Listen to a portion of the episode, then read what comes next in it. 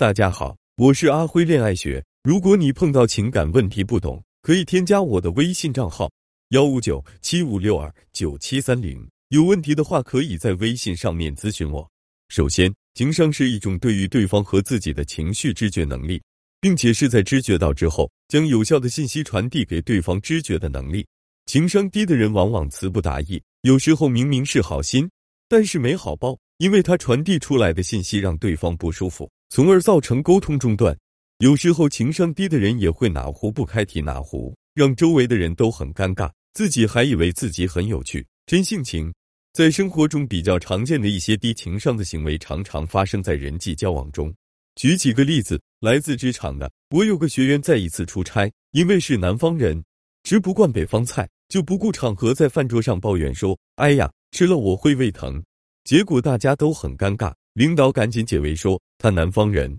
吃不了油腻的，于是招待方就说那咱们上点米粥吧。而米粥上来后，学员又说你们怎么这么怠慢我，整个气氛就很不好了。领导很严肃的批评了他，他居然很委屈，觉得老板针对自己，这就是一个不分场合表达自己真性情的低情商。再举个例子，来自亲密关系的，我有个学员在和相亲对象见面之后，觉得对方还不错。于是开始几次三番邀约男生看电影，男生多次推脱有事，但是女生穷追不舍问为何你开始答应，却总是说有事啊。结果男生只好委托中间人表达觉得不合适，结果这个表达激怒了女生，女生开始长篇大论的指责男生是渣男。这种只顾自己的需要，不能解读对方行为背后真实意图的，也是情商低的表现。还有个例子是来自自身情绪控制的，我一个学员因为初次恋爱。于是，在和男生相亲第一次见面的时候过于紧张，为了显示自己真性情，